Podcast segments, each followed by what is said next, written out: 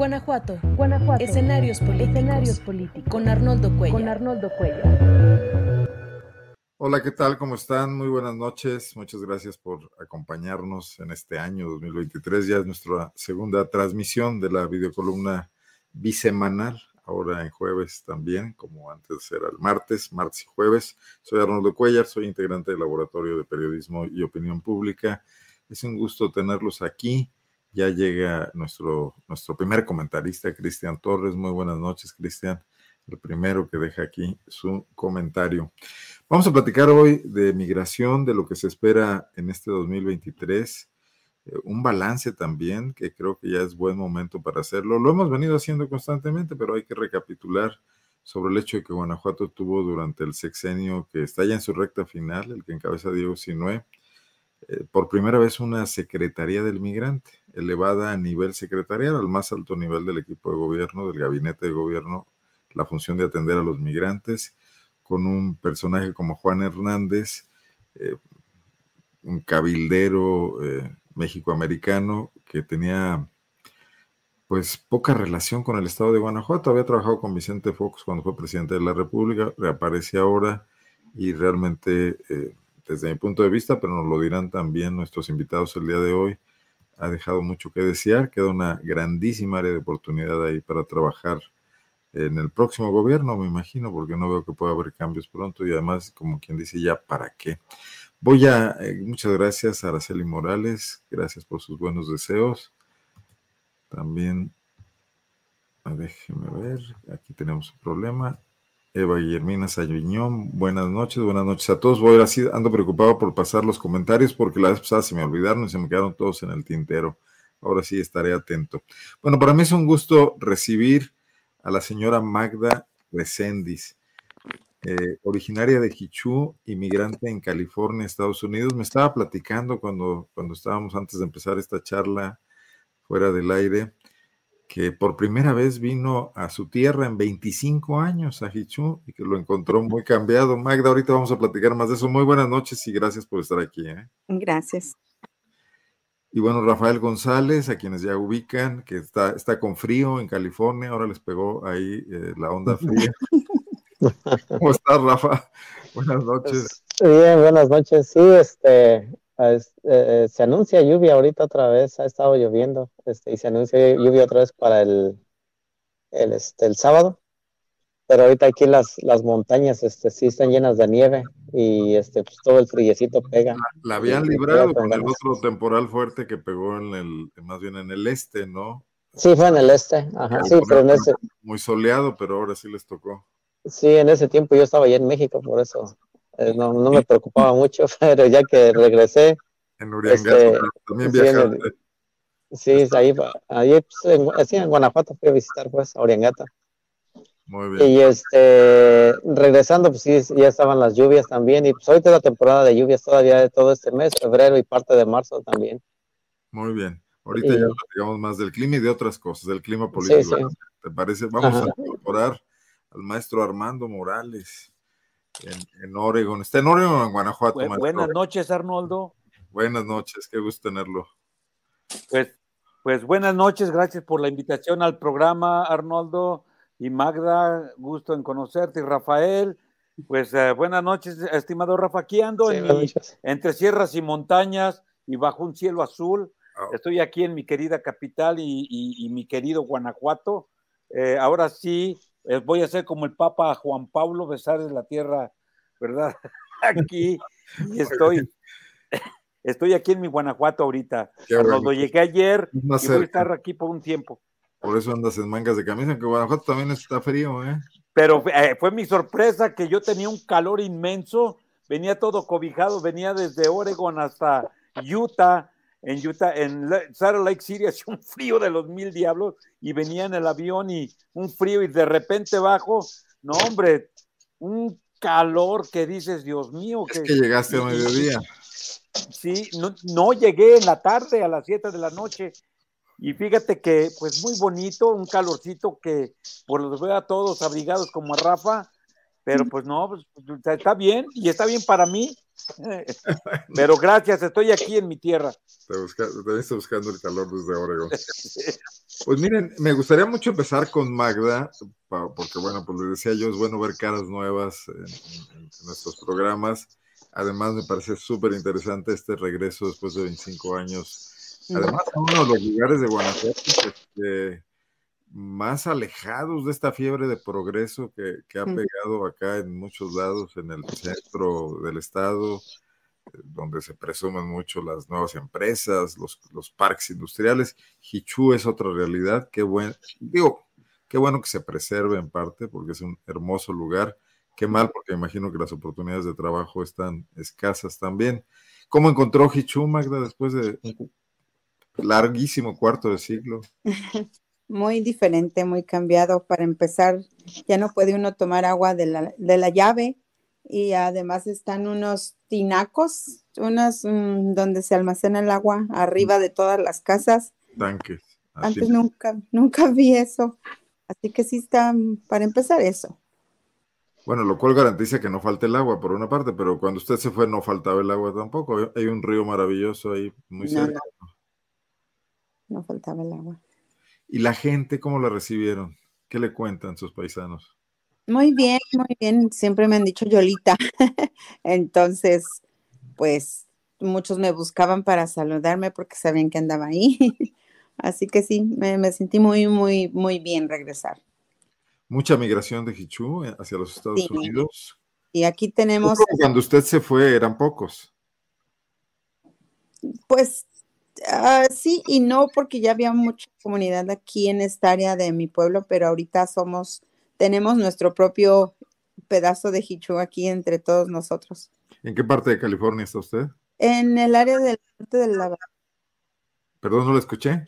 En el norte de la bahía por San Francisco. Ah, San Francisco. Yo vivo en San Pablo, pero viví en San Rafael mucho tiempo.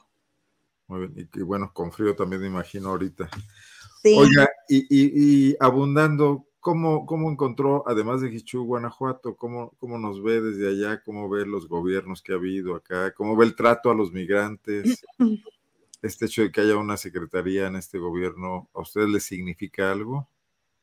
Pues en sí, quizás no. No sé si no he estado muy involucrada en esa información, pero, pero no como que mm, sí seguía al señor Juan y eso, sus videos en vivo y, todo eso, pero mm, no, no creo que me ayude a mí o que yo le haya visto algo bueno más que informar y como quizás no me metí lo suficiente.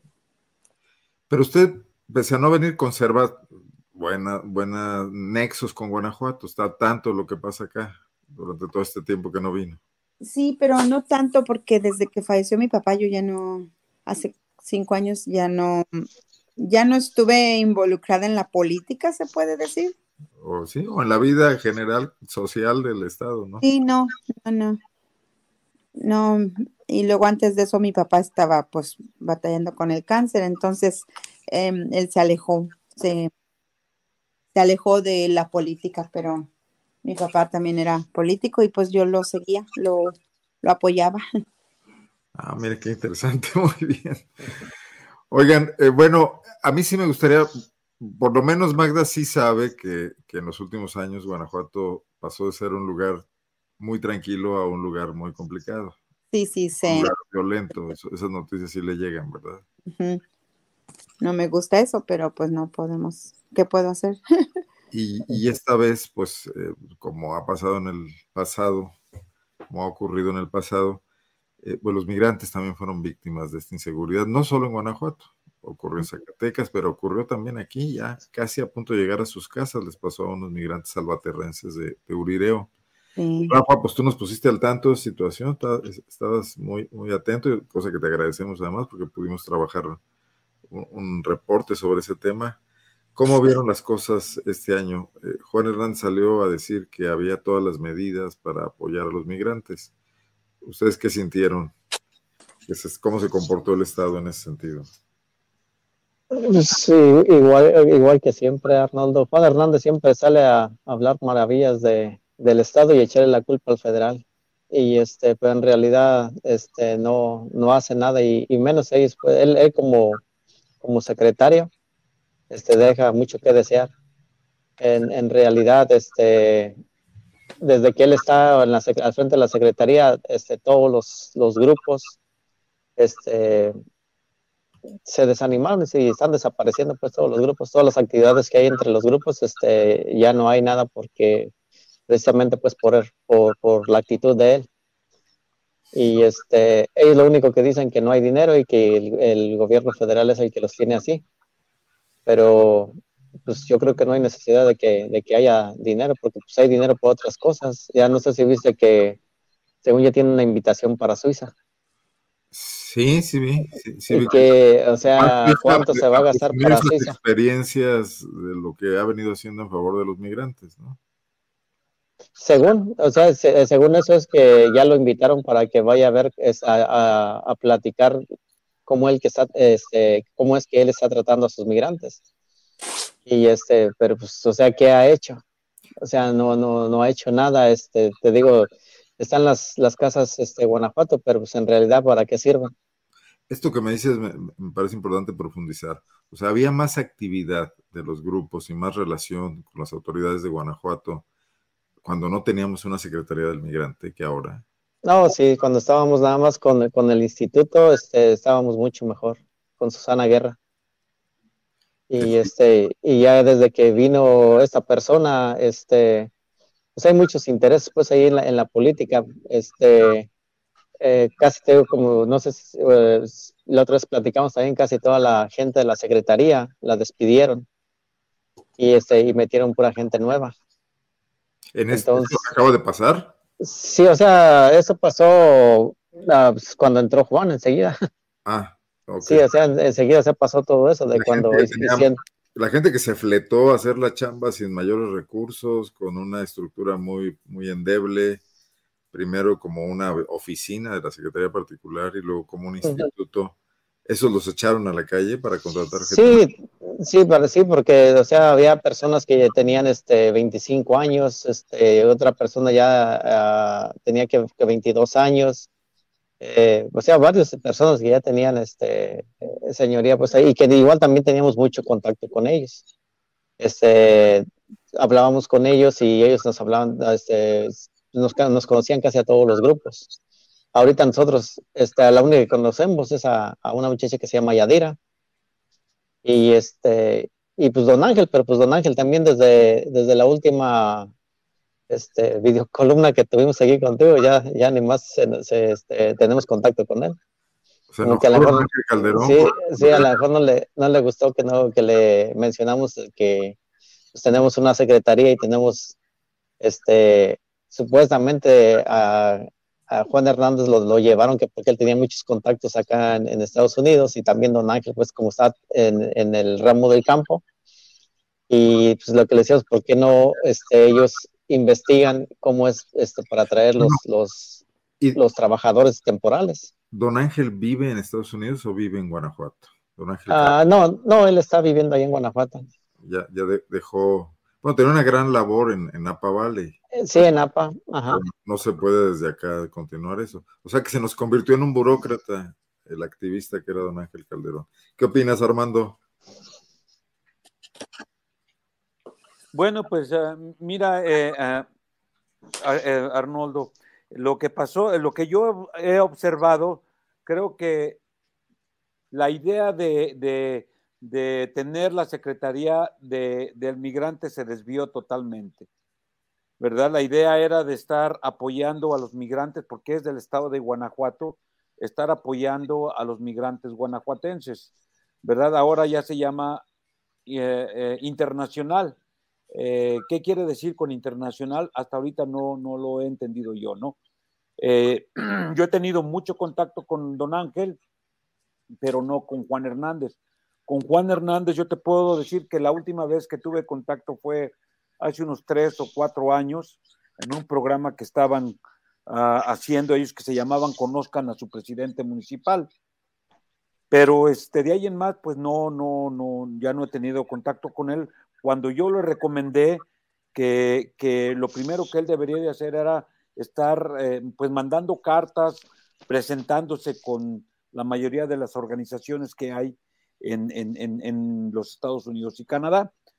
Eh, no lo hizo de esa forma y, hasta ahorita pues no, yo veo que, se va a ir a Europa, veo que se va acá, lo veo en los debates, pero no tiene que ver nada con lo que es, con, la idea que estaba formada, formada, formando esta organización. Aquí hubo un compromiso político, no hay duda de eso, por manos ahí exteriores que no tienen que ver nada con el migrante y que se hizo nada más para hacer este pago político y tener más poder ciertos personajes, ¿verdad? Que siempre están ansiosos del poder, ni siquiera del dinero, ¿no? Sino del poder para poder aplicar su filosofía política que ellos tienen. Y en, ese, en eso, pues perjudican en realidad a, una organización que tenía una buena idea de estar apoyando a nuestro estado de Guanajuato y a las comunidades que más lo necesitaban o que más lo necesitan. Hasta ahorita, pues no, no, como dice Rafa, pues no hay recurso económico y este, y, bueno, pues, pues la Secretaría, el, único, el único que ahí es en realidad el migrante es Don Ángel, que conoce la situación, nos conoce que eso, cómo somos nosotros, cómo trabajamos, cómo llegamos a ese país. Esto que dices que mantienes buena interlocución con él, eh, ¿cómo está viendo las cosas? ¿Qué te dice? él me Mira, él, él, él, es en ese sentido, pues Don Ángel es muy político, ¿verdad? como debe de ser, ¿no? Y, él nada más me pregunta cómo necesita el apoyo, eh, cómo lo vamos a hacer, eh, en qué más podemos hacer el cambio. Y yo sí le he platicado mi pesar, ¿no? Que, el, que, que, que, la organización migrante no está haciendo lo que debe de ser, ¿no? Que apoyar a los, a los migrantes guanajuatenses y ya las otras organizaciones, ¿verdad? Que, que están las ONGs, está el gobierno federal, están otros grupos que deben apoyar a los, a, otro tipo de migrantes que vienen de Europa y de, Centroamérica y Sudamérica, ¿verdad? Porque nosotros no tenemos, es tan grande el continente y es tan grande la situación del migrante, mira ahorita la situación en que estamos, que es imposible que una secretaría pequeñita de un estado pueda solucionar el problema social, económico que hay a nivel mundial de la migración. Bueno, no, y menos si no chambea y se coordina con otras, ¿no? Pues, y, Déjame darle la bienvenida a don Alberto Cervantes, que se integra. Buenas noches, ¿cómo está? Buenas noches, Arnoldo. Aquí estamos. Mira, este por fin, a mil disculpas, por ahí había un fallo técnico de mi parte, ¿eh? de mi parte que estamos. No se preocupen, llega perfecto. Además, creo que apenas estamos en la primera vuelta, justo para Ahora, estaba terminando armando una idea que yo lo interrumpí y ahorita platicamos y vamos con usted. Perfecto, yo los, yo los escucho. Armando, continúa con lo que estabas diciendo. Bueno, ahora continuando, por ejemplo, ahorita ya viene la situación, estamos viendo que ojalá ya no pedimos ni siquiera amnistía a, Arnoldo, por lo menos la reforma migratoria, no para solucionar el problema de los nuevos migrantes que están llegando, sino a los que ya tienen más de 20 años en los estados viviendo, que pagan impuestos, ya tienen hijos que nacieron allá y este, pues su situación sigue igual, ¿no? Y, y están enojados porque los nuevos migrantes están llegando y no tienen el beneficio que ellos tienen, ¿no? El nuevo migrante que llega debido a que se considera refugiado, pues reciben casa, ah, reciben este permiso para trabajar, eh, reciben hasta apoyo, Por ejemplo, eh, apoyo médico, y qué bueno, y nos da gusto, Arnold, nos da gusto, pero también estamos con otros de que están, su vida depende de un hilo, de que si llega el departamento de migración, los deportan automáticamente, aunque hayan tenido 20 años. Con la vida hecha ya. Con la vida hecha ya. Eso es el problema que hay. Y el gobierno, ambos gobiernos, México, Canadá y los Estados Unidos no se esperaban esta problemática que ya tenemos. Nosotros, fíjate, nosotros estando en, los Estados Unidos, les, les dijimos, miren, ya está saturado los albergues. En julio ya estaban saturados los albergues. En, en, en, California hay cerca de 50 mil vagabundos. Eh, eh, hay una problemática grande sobre esta situación y no hay recurso económico porque se está yendo a la guerra. Y ahora viene el frío, Arnoldo. Es un desastre total. Es mi Don Alberto, estábamos hablando tanto de lo que pasa acá en Guanajuato, una especie de balance de estos cuatro años ya de la Secretaría del Migrante, por primera vez una Secretaría en Guanajuato, pero también del contexto de ustedes allá en los Estados Unidos, ¿no? ¿Cómo, están viendo la problemática? ¿Qué les, qué, les puede apoyar si es que funcionase bien desde Guanajuato, la autoridad local, o si de a tiro haya o no haya secretarías, casi lo mismo. Nos decía Rafael que funcionaban mejor las cosas cuando era un simple instituto. ¿Usted cómo está viendo todo? Bueno, mira, yo estoy en la, misma sintonía de los compañeros de Rafa, del, maestro, ¿no? De que cuando estaba el instituto funcionaban mejor las cosas que ahora estos últimos cuatro años que, han, ha, estado la secretaría, la verdad. Y no, no es por, vamos, no es por uh, tirarle tierra, vamos a decir, ¿no? Pero pues es una realidad visual, latente, tangible, ¿no? Que la Secretaría estos cuatro años no ha funcionado para nada, absolutamente para nada. Han sido, han sido este, uh, puras promesas. Siempre una de las cosas desde que empezó la Secretaría es echarle la culpa al federal, el federal y, todo el federal, ¿no? Mientras ellos, pues, en el café migrante, en viajes, en, en sueldos altísimos que tienen. Esa es una de las cosas, la Secretaría, ¿no? No ha servido absolutamente para un comino, para nada.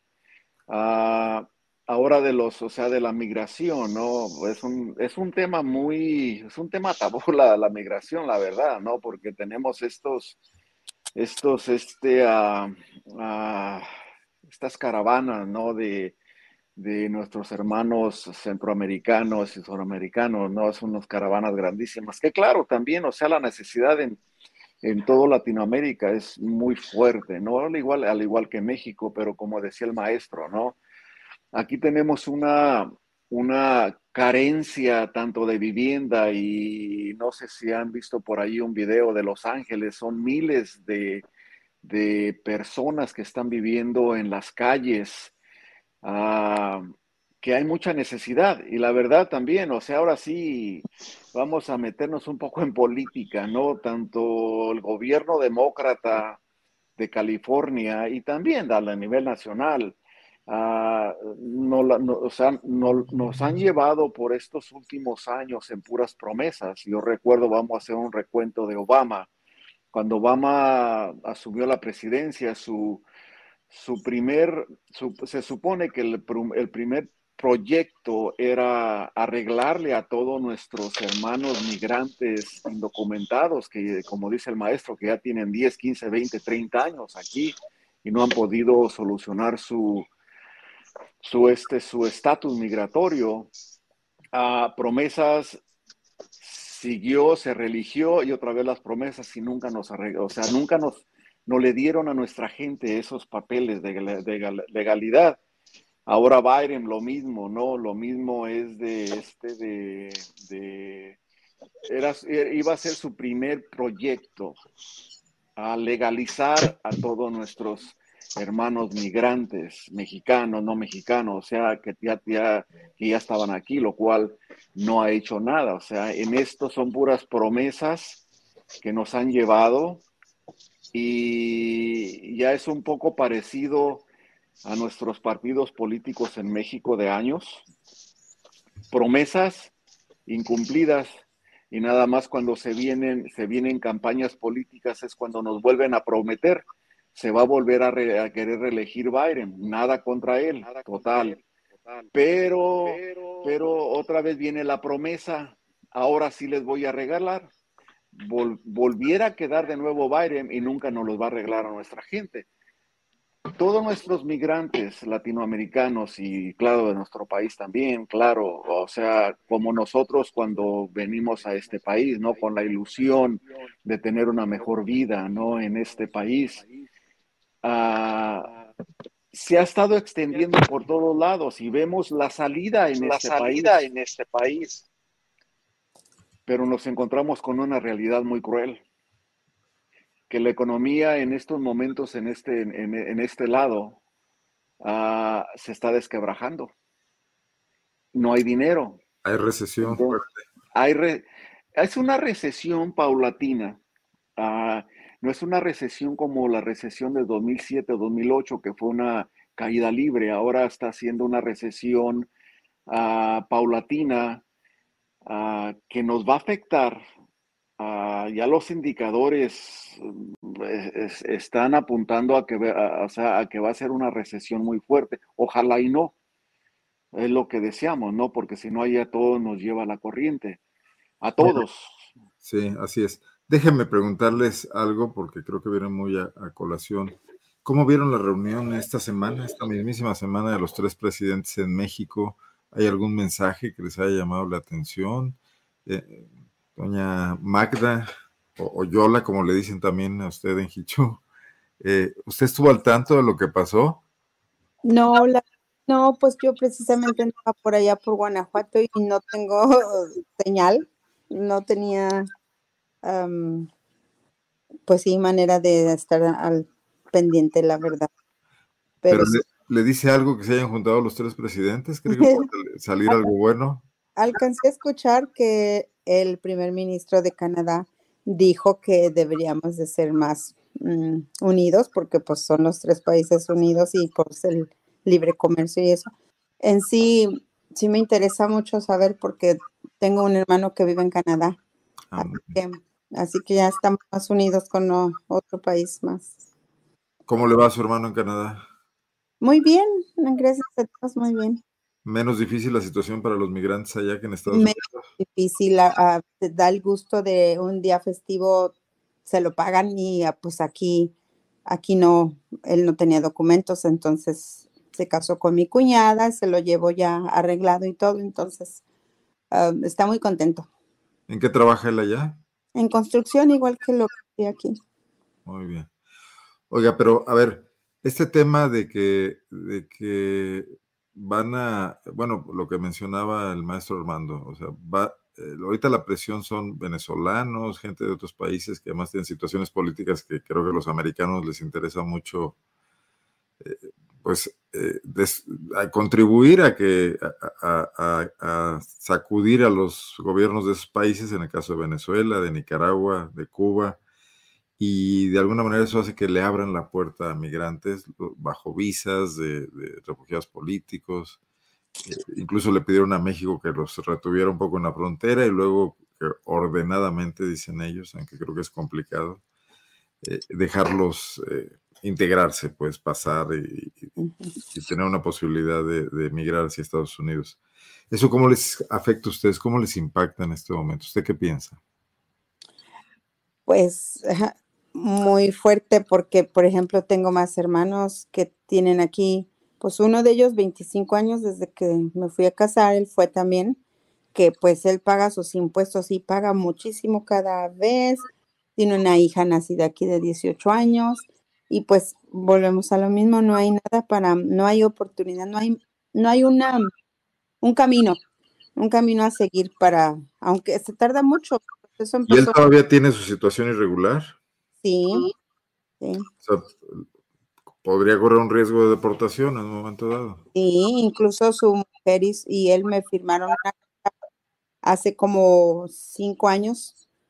Precisamente, yo ya estaba en proceso, yo estaba en proceso desde el 2001. Entonces. ¿Para ah, naturalización o para residencia? Para, para ajuste migratorio que viene siendo, me dieron el permiso primero y ahora después ya la residencia me la dieron en octubre Así que mi hermano y su mujer, su mujer falleció en junio de cáncer en el cerebro. Ellos me firmaron la, la ahora sí que la, ¿cómo se llama? Tutoría o la uh, o algo así. De su hija por si pasaba algo. Correcto.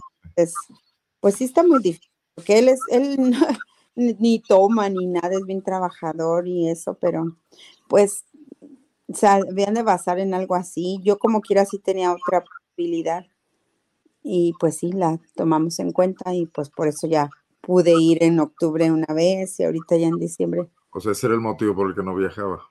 Sí, claro. la posibilidad de regresar. Muy bien. Bueno, y Rafa, tú que sí le metes más atención a la grilla, ¿cómo viste la reunión ahí en ese Palacio Nacional donde tú has estado? Pues yo sí, sí la he estado siguiendo y este, yo creo que sí es, es este, bueno, yo creo que a lo mejor es por primera vez, este, en tantísimos años, este, que el presidente les haya hablado aquí. Y las propuestas que le presentó yo creo que sí son muy buenas, porque lo que él estaba proponiendo, pues, es, es que este, se unan, porque realmente se unan los tres países para, para trabajar y, y crecer juntos. ¿No te está sonando alguna llamada ahí? Sí, espérame, déjame ver, déjame ver. Ya, ya se acabó. Para poderte escuchar. Poderte escuchar. Ahí está.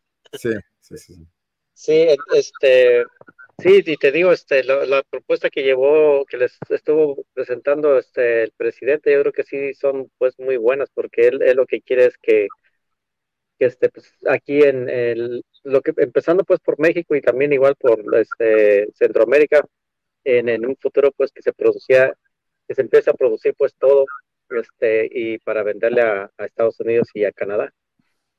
Este, y, y no que ellos no tengan que estar trayendo todas las cosas de allá de, de China. Desde, desde China.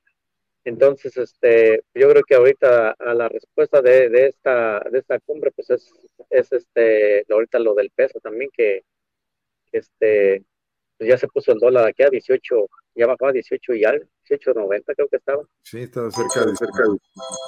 Y yo creo que pues a lo mejor fue pues también en, en, respuesta pues a eso, pero a mí se me hizo muy muy bueno lo que está buscando este el, el presidente para México, que al, al, en alguna parte nos afecta pues a nosotros porque el, el dólar ya no, no vale mucho, pero pues no hay problema porque también México le compra mucho a Estados Unidos y se lo compra en dólares, entonces los dólares ya van a valer menos. Entonces, por esa parte, pues a mí se me hace que, estuvo, estuvo pues muy bien y que va a haber, mucho beneficio para México. Y, y sí, algo de lo que se está pidiendo también, pues era también lo de, este, lo mismo que estaba diciendo Magda, que hay muchísimos mexicanos y este, que ya tienen muchísimos años aquí y este, y que tienen sus negocios, que tienen este, eh, pagando impuestos y pues que no se les ve para cuando ellos puedan este, arreglar y, y, más sin embargo hay otras personas que van llegando y ya están llegando con muchos beneficios. Eso tampoco no se hace justo, pero pues es política pues y ellos van a hacer lo que más les conviene a ellos, no le, le, le convenga al, al, pueblo pues. Pero entonces viste bien a López Obrador. Uh, para mí sí, para mí sí estuvo muy, yo creo que estuvo muy bien lo, las propuestas que le hizo a, a los presidentes. Dicen que habló muchísimo más que ellos, que creía que era la mañanera, que lo han criticado mucho por eso. Uh, pues es que tenía que aprovechar, tenía que aprovechar también, porque si no, no oportunidades no hay, no hay todo el tiempo. ¿Cómo ven eh, sus compañeros ahí en Estados Unidos este, esta situación? O sea, ¿creen que, que, López Obrador sí se ha plantado frente a los gobiernos como el norteamericano? Mira, Arnoldo, eh, primeramente yo venía, ya, ya había regresado Biden a, a, hacia los Estados Unidos y, y, lo primero que hice cuando llegué al aeropuerto de la Ciudad de México pues fue leer las noticias, ¿no? Y ves en primeras planas pues al presidente de México en medio y, y, y los dos presidentes al lado de él, ¿no? Yo no soy morenista, primeramente tengo que ser claro, ¿verdad? Porque luego, luego empiezan que no, pues es que es morenita, no. No eres amblovers sí, tampoco. Es que eh, hay morenistas y hay amblovers que no sí, no, pero sí un respeto muy grande porque ves a un presidente que se da a respetar. Eh, un presidente que yo creo que tiene muy buenos asesores eh, eh, y se da a respetar y, y, no es un presidente que sea fácil de, de, de, de de, que, de convencer, ¿no? Entonces, debido a su necedad, como muchos dicen, ¿verdad? Esa necedad lo ha llevado adelante, ¿no? A que así es y así debe de ser. Y, y como está la situación ahorita con los Estados Unidos, primeramente, pues el presidente tiene, norteamericano tiene que ser flexible. Lo único, lo que sí da tristeza, ojalá que, que muchos de los eh, que están escuchando ahorita tu programa o mucha de nuestra comunidad o intelectuales o hombres de negocios se den su tiempo para leer a José Martí en ese escrito que, que hizo él es en Nuestra América, ¿verdad? Ese, ese, ese, ese, escrito que él hizo de Nuestra América y él habla exactamente de una América unida, ¿no? De, de que vamos a trabajar juntos para sacar, que hay que, hay que estar, hay que ponernos al nivel de la comunidad, ¿verdad? En, a grosso modo, ¿no? Eh, y, en vez de estar criticando al presidente, en vez de que desearle el mal, desearle, pues no, lo que, que lo queramos o no es nuestro presidente y hay que apoyarlo cuando te enfrentas con potencias para hablar de lo que necesitamos para nuestro país. Eh, número dos, el problema de la migración. Hay una gran diferencia entre ser refugiado y ser, eh, y ser migrante que cruces la frontera. El, el refugiado tiene otra forma de, de, trato, un trato obligatorio que hacen las Naciones Unidas donde se te ofrezca el, el trabajo, se te ofrezca vivienda, se te ofrezcan los servicios más elementales, ¿verdad? Mientras que el indocumentado no tiene ese beneficio y es el indocumentado el que produce, para que veas cómo es la política de contradictoria en los Estados Unidos y en Canadá, ¿no? Que el que produce, el que da, el que paga impuestos, el que da beneficios a la sociedad y sacó adelante de una pandemia a los países, no tiene ese beneficio que tiene el refugiado. El que ocupa puestos de trabajo que luego ya los locales no quieren ocupar, ¿no? Exacto, entonces es una tristeza, pero qué triste también, ¿no? Que que los políticos hagan este juego político, que jueguen con humanos, que jueguen con nuestras comunidades, tanto los refugiados como los, los indocumentados, que, que, nos pongan en este juego político. Y es una tristeza, ¿no? Porque los políticos están ahorita ya peleándose quién va a ser presidente o quién no va a ser presidente para el próximo año, en vez de ver la problemática, que es muy simple, no necesitas de ser ni siquiera economista mientras que en nuestros países donde vivimos no nos ofrezcan seguridad, no nos ofrezcan trabajo, no nos programan, no nos ofrezcan ah, programas educativos y, programas de salud, nos vamos a mover a países que los estén dando.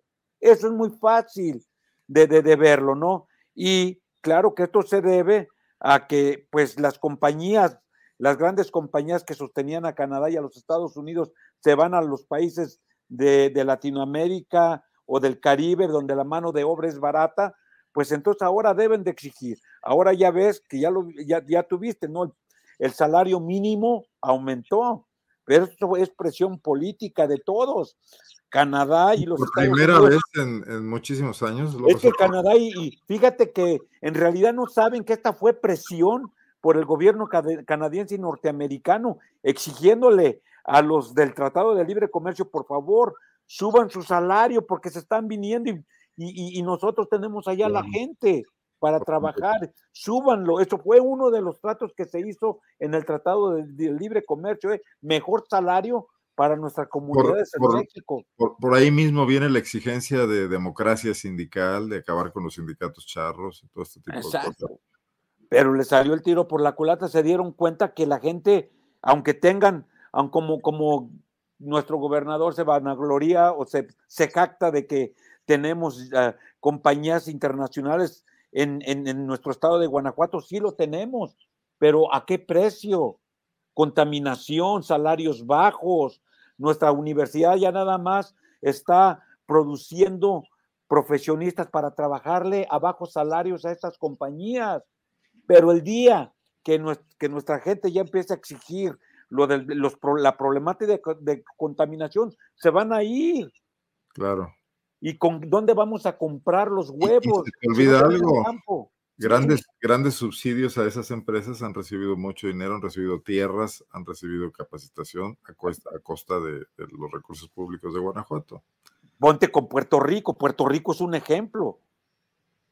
Ahora ya no hay trabajo en Puerto Rico. Ellos no pagaban impuestos, las grandes compañías no pagaban impuestos, podías poner lo que tú quieras y el país se vino hacia abajo. Puerto Rico, digo, ahora, fíjate, ahora se usa ah, Estado no asociado, una, una palabra política correctamente, incorrectamente, porque en realidad sigue siendo una colonia de los Estados Unidos, usando otro nombre de eh, Estado no asociado que todos dicen, ¿qué quieres decir con Estado no asociado? Gracias, gracias Armando. Muy, muy lúcido como siempre. no, de nada. Don Beto, ¿usted cómo vio la visita de los dos presidentes de Canadá y Estados Unidos a México esta semana?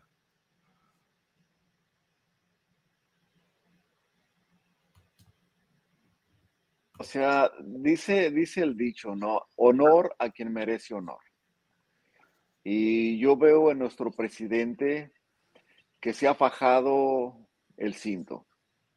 Y se ha fajado el cinto más que nada por el pueblo mexicano. Es un hombre, es un hombre, yo lo veo un hombre que ama a su pueblo, ama a su país y ama su chamba, la verdad. Ah, lo vi, o sea, yo, yo, yo, lo, yo lo estoy siguiendo, tengo años siguiéndolo, ¿no? Y más que nada en estos tiempos, ¿no? Usted, sí es Amlover. Yo, yo, fíjate que yo sí soy Amlover, la verdad. Ah, en, su momento, en, su, momento dado, créeme, hace, hace años, ah, lo veía uno y decía uno, ah, como que las ideas un poquito, decía uno, pero eso más que nada era, era por las noticieros convencionales, ¿no? Que distorsionaban la noticia y lo querían hacer, es más, lo, le decían que estaba loco, ¿no? Bueno, todavía, ¿eh? todavía, ¿no? la prensa encima casi. Pero fíjate, una de las cosas interesantes, ¿no? Es la integración económica de los países latinoamericanos. O sea, nuestro presidente no nada más está pensando en México, está pensando en todos nuestros hermanos latinos, todo Latinoamérica, ¿no? Y es una realidad si nuestros países, México y, Guatemala, El Salvador y todos los que siguen más hacia abajo, hubiera, hubiera trabajos y salarios dignos, créeme que una de las cosas, nosotros no estaríamos de este lado también, la verdad. Es lo que nos hace venir para acá.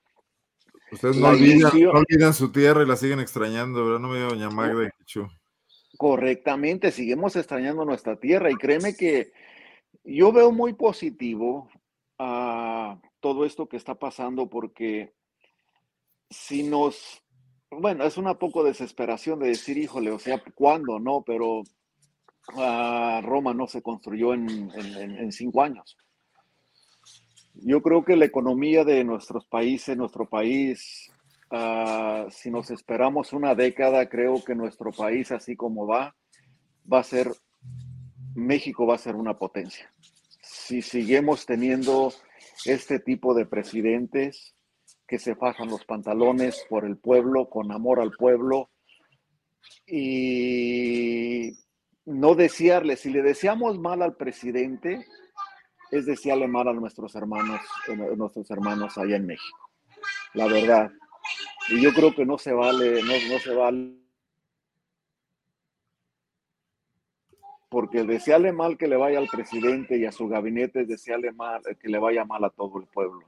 Para mí, créeme que esta junta de, estos tres líderes, para mí se me hizo, haz de cuenta, un poco así una bomba atómica. Créeme que está explotando y va a explotar ah, para bien, para bien de, de, nuestros, de nuestros hermanos en México. Y te aseguro que si esto va bien y estamos con vida de aquí a una década más, nos regresamos a trabajar allá. Si todavía podemos también, es una realidad, ¿no? la verdad, ¿no? O se jubilan en San Miguel de Allende tranquilamente, donde los dólares rinden más. Bueno, ahorita no tanto. ya ahorita no tanto, ¿no? O sea, pero fíjate en esto del, del, del peso que va ganando, va ganando este valor contra el dólar. Ah, mucha gente y hemos escuchado por ahí las noticias convencionales, ¿no? De que eso es malísimo para México. O sea, como, como dice el, maestro, no es necesario ser e, economista, ¿no? O experto, ¿no? Acuérdese que la deuda se paga en dólares. Sí. ¿No? Por ejemplo. Bueno. Y no es cualquier cosa. Es, bueno, sí, la deuda se, exactamente se paga en dólares, exactamente. Entonces, creo, creo que sí tenemos un presidente que ama a su pueblo, la verdad, y un presidente que quiere que le vaya bien a su pueblo. Y eso sabes que es de respeto, la verdad, de respeto y admiración más que nada ah, para, para, este, para este personaje que es nuestro cabecita de algodón. Yo sí soy Amlover, la pura verdad. Muy bien, muy bien, bueno, adelante. Ya sabe que aquí es libre y si todo mundo puede decir lo que guste, pros, contras, etcétera. y, es muy respetable siempre. Señora Magda, ¿y usted cómo ve a, López Obrador? Su, papá que hacía política, que sería priista, me imagino, porque en aquellos años no había más que PRI, ¿no? No, mi papá era panista. Ah, muy bien, no sabía. ¿Y qué, tuvo algún cargo en Hichú?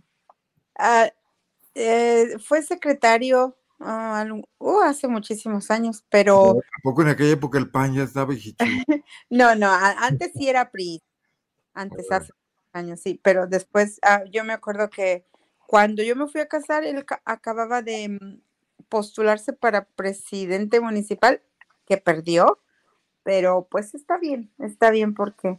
Ay, ¿Cómo se llamaba él? Francisco Reséndiz Hernández. Sí, sí, sí me acuerdo de él. Ah, porque yo, sí, yo tengo muchos años en el periodismo. En alguna época dirigí el periódico El Nacional y el Correo que cubrían todo el estado de Guanajuato y también cubríamos Quichu. Llegábamos hasta allá. Don Paco, mi papá Paco, que en paz descansé. Bueno, y estando en la política, su papá, ¿usted por qué decidió irse a Estados Unidos a buscar suerte allá? Bueno, mi papá tenía un cargo en la SARCH en ese entonces, después era Zagarpa. Secretaría de Agricultura y Recursos Hidráulicos, sí. Sí, entonces, él se retiró antes y le dieron un poco de, pues, de, dinero. Entonces, él tenía que comprar un terreno que, que por ahí pasaba el agua para otro terreno más abajo. Entonces, no lo completaba y mi hermano Armando, el que le digo que tiene también, pues, aquí que no tiene documentos. Que tiene 25 años también. Sin ir, sí, pero tenemos 32 años aquí en Estados Unidos. Ah, Wow él y yo nos vinimos a... desde el año 90.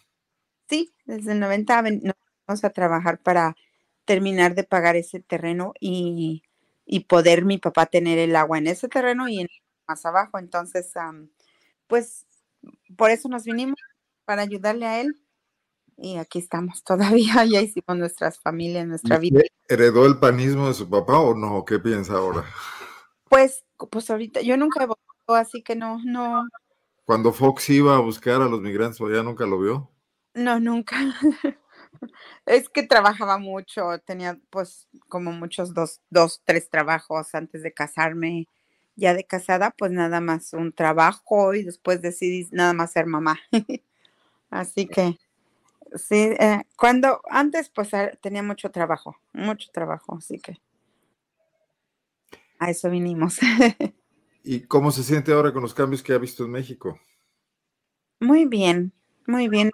Posibilidades de, pues como dice don Beto, regresar a, trabajar allá. pues uno, uno, yo creo que uno siempre tiene eso, no nada más regresar a quitar, porque gracias a Dios ahora puedo, ¿verdad? Pero, pero yo creo que tiene uno eso de regresar a vivir allá, pero ahora sí con esta inseguridad a nivel nacional, pero pues... Me han dicho amigos allá de la sierra que, también está fuerte, la, por ejemplo, las adicciones entre jóvenes en, ya en los municipios de la sierra, ¿no? Sí, sí, sí, sí dicen. ¿Lo vio ahora que fue? No lo vi, pero pues usted ha de conocer a, Chalo, es hermano de... Sí, perfectamente. Eleazar Velázquez. Sí, él, es periodista, pues él, él, escribía en el, en el periódico que yo dirigía y sigue escribiendo ahí en el correo. Sí, en el correo. Y él empezó a decir sobre el tema de las adiciones a adicciones y mm, le dijo al señor Sardiñas, el de Cuba, que, que le iba a dar una estaba pasando, que un, un cartel se adjudicó, que puso un una manta, una famosa manta. Yo ni sabía de eso, pero. O sea, pusieron una manta en Hichu, una narcomanta. una manta en Hichu. no sé, yo ya pregunté porque no, no, no. Me dan hasta miedo eso, pero le dijo que ya había jóvenes muy adictos y, que se vendía y se y pues se consumía y todo eso. Entonces yo me quedé, wow, ¡oh! en mi pueblo, o sea, eh, sí se me hizo muy increíble eso, pero pues eso le dijo para que el señor Sardiñas empezara con su trova, a, trobar sobre eso. Ahora que estuvieron en la topada del, fin de año. Sí, sí. Mm. Entonces, wow, yo me quedé, ay, un cartel y, y bueno, que lo vendieran, que lo cultivaran a nivel, ¿qué se puede decir? Lo más poco o menos posible, pero ya que un cartel esté ahí, pues, oh, no, o sea, no sé qué pasó, no, no más. no se escapa ningún municipio de Guanajuato, ni estos tan, que eran tan, pues, tan tranquilos, tan pacíficos, de, gente que se conocía toda, ¿no? Por ejemplo, yo tomé el camión en, una de esas veces, en octubre que fui hacia San Luis de la Paz, y estaba un guardia ahí uh, checando que nos subiéramos tranquilos y yo me quedé, Dios mío, o sea, eso no lo veía yo antes. Antes tomaba uno el camión a las 5 de la mañana y bien tranquilos todos. O sea, sí, sí, hay muchas, muchos cambios. ¿Cómo ves, Rafa, esta situación? ¿Ya, ya, ya te congelaste, Rafa? ¿Nos escuchas?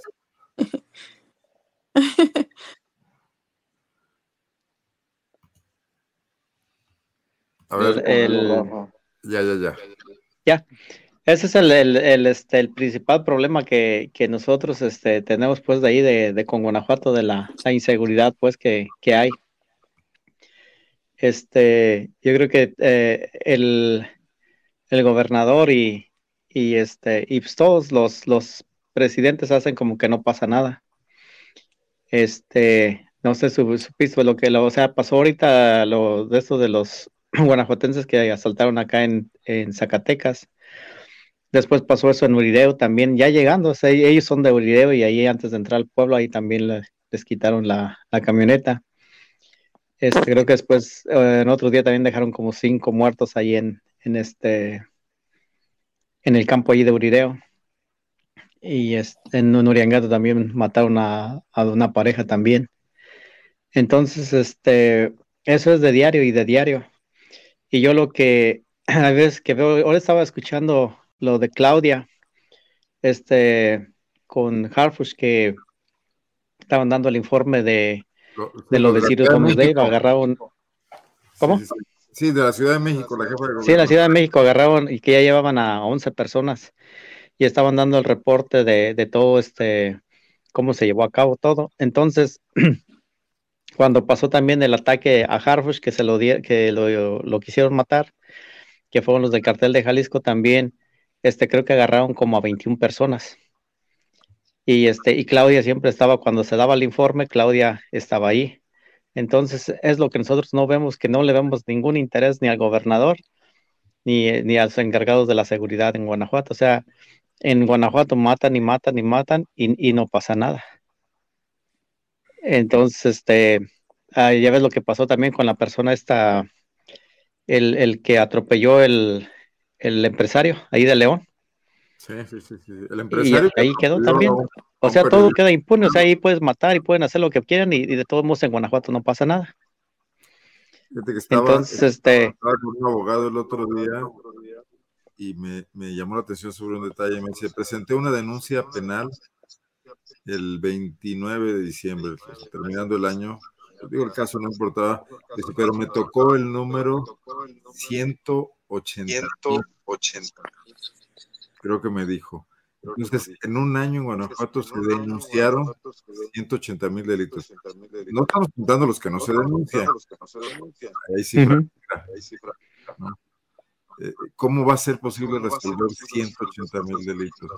Eh, digo, ni la Fiscalía de la República creo que podría. Y, fíjate que, yo este, igual también, o sea, yo estoy muy, muy este, eh, de acuerdo con, con, lo del presidente, pues también. sí estaba un poquito en desacuerdo con lo de la inseguridad, de que no ponía mano dura, como, pero ya ahorita lo hizo, lo que hizo aquí en Sinaloa lo hicieron bien y este, todo salió bien. Entonces, este, uh, lo que yo siempre he dicho, ¿por qué si, si, este, si en realidad uh, quieren este, que se termine toda la inseguridad en, en todo México, ¿por qué no este, hacen los, mismos este, que hicieron la Unión Federalista de los, de los gobernadores que se unieron? Se unieron, ¿por qué? Porque querían presupuesto, porque querían más dinero. Pero tenemos este problema de la inseguridad, ¿por qué no se unen para hacer eso? Para combatir y trabajar juntos la inseguridad en, todo, en todos los estados. para eso es para lo que se deberían de unir. Y al mismo también, al mismo tiempo lo tenían que hacer en los municipios con los mismos presidentes. De otra manera, o sea, no va a cambiar nada. Y te digo, y no les, no les interesa. Ahorita ellos ya andan viendo a ver quién es este, quién va a seguir. Ya le pusieron más dinero a, a este, al desarrollo social y humano. ¿Para qué? Pues para ganar votos. Así es. Entonces ellos ya están pensando en las próximas elecciones. En lo que menos les interesa el pueblo. Muy bien, Rafa, muchas gracias. Sí está, sí. Sí, es, es, de, de, es de llorar, es de dar tristeza esto. Vamos cerrando ya, si parece, ya, si parece. Por ahí traemos una retroalimentación de algún micrófono. Creo que es el tuyo, Rafael. Yo, Rafael. A ver, profe. Bueno, pues mira, lo único que, pues, eh, la inseguridad, la inseguridad está a, flor de piel, ¿verdad? No solamente en el estado de Guanajuato, sino en México, ¿verdad? Eh, y, y, pues los políticos pues tapan esta situación, ¿verdad? Porque hay otros intereses. Eh, los jóvenes, yo como educador, yo me dirijo hacia los jóvenes, ¿verdad? Donde las adicciones entre los jóvenes ha aumentado mucho. Aquí en Guanajuato se preocupan más por cuánto van a dejar en la noche en el bar o en la cantina, ¿verdad? Este, los valores de los jóvenes han caído mucho. Antes se robaba por hambre, ahora se roba nada más para comprar, para comprar la droga, ¿no? Y antes se robaba eh, un celular o algo para, para hacer otras cosas que para ir a una disco, ahora no, ahora para comprarte algo donde sigan no consumiéndola. Es una tristeza. Eh, el sistema educativo eh, me da tristeza, no creo que no. Estamos preparando a los jóvenes nada más como fábricas para que vayan y trabajen en las grandes compañías, pero el sentido humano de un curso de literatura se hace a un lado, el servicio social está también devaluado, o sea, estamos acabando en general con, con, con los que nos van a suplir o ya no se deben estar supliendo. Te va ahí te va una locura que pasó en California. Uh, Arnoldo, te vas a quedar con la boca abierta. Acaba de pasar una ley, el Congreso de los, los diputados, donde puedan robar cierta cantidad. O sea, si tú robas de, de un dólar a 800, no te pueden meter a la cárcel, para que tengas una idea. Así es que ya empiezan los jóvenes a robar. En San Francisco te metes y roban y no te pueden detener. Es una ley que pasó, fíjate nada más. ¿Y esto por qué?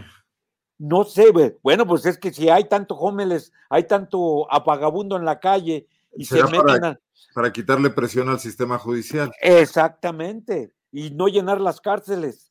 Eh, mi hijo se queda sorprendido donde ya no puedes parar ni los, ni los que están este, cuidando pueden pararnos. Te metes y agarras un, puedes agarrar que sea lo, eh, lo menos que indica la ley, creo que son menos de mil dólares que no puedes ir a la cárcel. Así que si agarras un celular, agarras esto y esto, y está de película, está irreal. Tú puedes llegar, meterte y agarrarlo y salirte. Y no te van a parar. Ni la cárcel vas a pagar, ni a la cárcel vas a ir a dar. Esto es la ridiculez. ¿Y la opinión pública, los medios de comunicación? No, pues eh, están, enojados. ¿Qué quieres que hagan? Mi hijo es maestro en San Francisco, dice, papá, los jóvenes pueden meterse y agarrar y llegan como un, como un robo, es un trofeo. Nada más esto es la ridiculez que está pasando. Y eso, no lo dudo que con el tiempo Pase en Guanajuato. A ver, allá es formal, aquí es de facto, porque el tema es que se denuncia, digo, la impunidad es del 90%.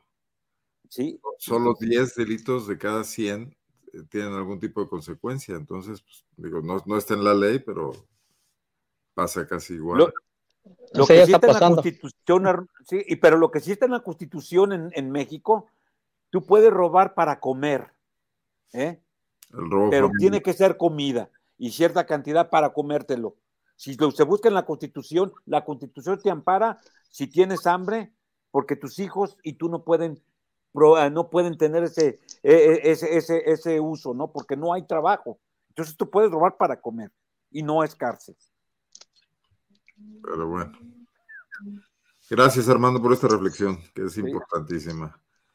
Y, don Beto, pues ya le toca casi, casi despedir el programa, cerrar. ¿Qué, qué nos dice después de su confesión ya de, de, Amlover, que fue muy simpático?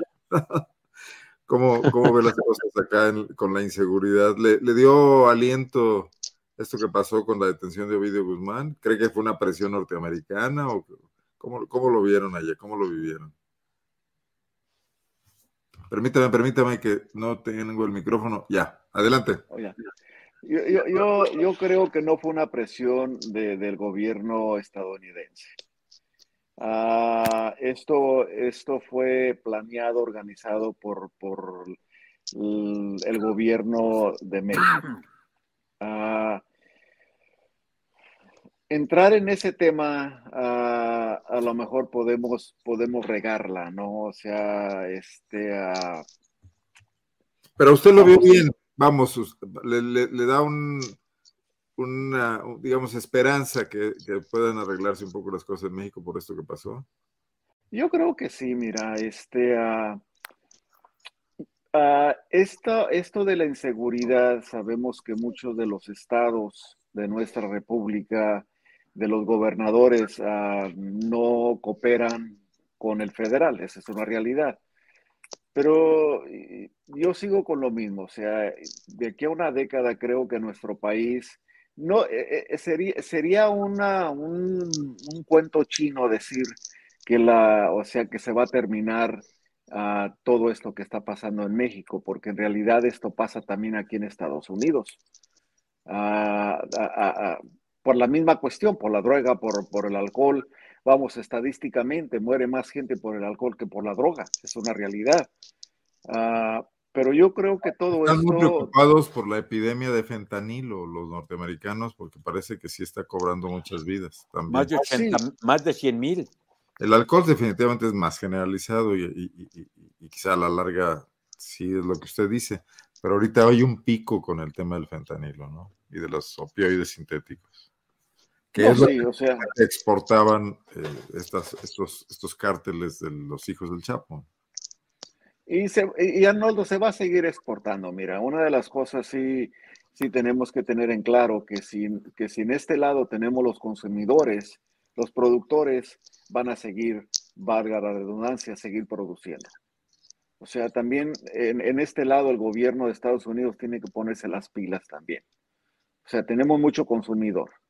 Y si hay consumidor, hay productores. O sea, en este caso te pongo un ejemplo, la tequila, ¿no? Que es muy sabrosa, ¿no? Eh, entre más consumo haya, más tequila se produce. Pero ya se acabó el agave, ¿eh? ahora ya lo producen de otras cosas. no, el, agave sigue, sigue, sigue, bueno, no sé hasta dónde va a seguir, pero el agave sigue. Ah, o sea, pues, se, sigue, se sigue la producción. Yo creo que aquí la responsabilidad, Arnoldo, es tanto Estados Unidos tiene que ponerse las pilas para poder detener el consumo. Las leyes son muy, muy ligeras también acá. Ah, el gobierno, ah, ahora sí como con el, con el maestro, el gobierno tiene que ser más estricto ah, en eso, sobre todo llevar este tipo, este tipo de educación a las familias. Claro, la, primera educación está en casa, en el hogar, padre y madre para los hijos, y de ahí sigue las escuelas y el gobierno. mientras el gobierno no se ponga más, uh, más uh, ahora sí, más trucha, más estricto, pues los chamacos van a seguir igual. Tenemos una, tenemos una juventud uh, descarriada. No nada más en México, en Estados Unidos tenemos la juventud descarriada, la verdad. Entonces, yo creo que, mira, no hay mal que dure, que dure 100 años. Y tampoco gente que los aguante, ¿verdad? Pero yo creo que sí, todo esto que está pasando, estos cambios en México con este gobierno y con el que viene, no se va a terminar, pero sí se va a controlar un poco. Muy bien. Muy bien. Oiga, pues. Arnoldo, sí, nomás este, rapidito, mira. Bueno, yo sí siempre he querido comentar esto porque este, digamos, México tiene los productores que, que supuestamente eh, son los carteles, que el cartel de Sinaloa, que el Chapo, que el hijo, que esto. Pero este, Estados Unidos, ¿quién es el que recibe este, la droga? Porque Estados Unidos nunca no tiene este, gente que, o sea, no, eh, ¿dónde están sus narcos de ellos? de aquí de Estados Unidos. Porque en Las Vegas se mueve muchísima droga. Y, y en Las Vegas no la mueve la, la paisanada. Claro. Entonces, ¿por o qué? sea, Un grupo mexicano, por más exitoso que sea, tiene que tener distribuidores allá que no son Sí, mexicanos. eh, que no son mexicanos y, y de y, y- más por qué ellos no que agarran, De lo que ganan los exportadores, ganan mucho más allá los distribuidores. los distribuidores. Y los distribuidores no son países, los, la paisanada anda aquí en, en- en las cantinitas, aquí en este, en las zonas donde hay este, mexicanos. Pero do- en, en, en Las Vegas se mueve muchísima droga. no me digas en Nueva York o en Chicago. en- Sí, y entonces, ¿y por qué Estados Unidos, este, dónde están sus narcos? Pues verdad que esos, esos son socios con ellos, con el gobierno. Dejas una buena interrogante. Oiga, pues muchas gracias por empezar el año también con ustedes. Este, seguiremos platicando como quedamos por ahí. Este, cada tres, cuatro semanas nos, nos, nos comunicamos, invitamos a más gente. Es bueno ver caras nuevas, como ahora la señora Magda Reséndiz, y también tener otras impresiones. Y bueno, y también a los clásicos como don Armando, como don Beto, como Rafa. Oigan, muchísimas gracias. Feliz año a todos. Igualmente. Gracias, Armando. igualmente, igualmente a toda la gente de Guanajuato Feliz año, también. feliz año nuevo, a, a Arnoldo, feliz año nuevo. Ahora sí que si acaso no nos comunicamos para el 14 de febrero, feliz día del amor y No, la amistad. que Por lo menos creo- la amistad, ¿no? Yo creo que antes, antes o por esas fechas algo hacemos. El, el 11 por ahí andamos, Arnoldo, te mando la, la, este, la información. Este, estamos organizando una velada allí en, en Guanajuato Ah, con, bueno. de varios migrantes para allá que vamos a ir a, a, este, a festejar allá. El 11 allí, en, allí este, en un hotel cerca de, de Silao, Cordialmente. del aeropuerto, del aeropuerto.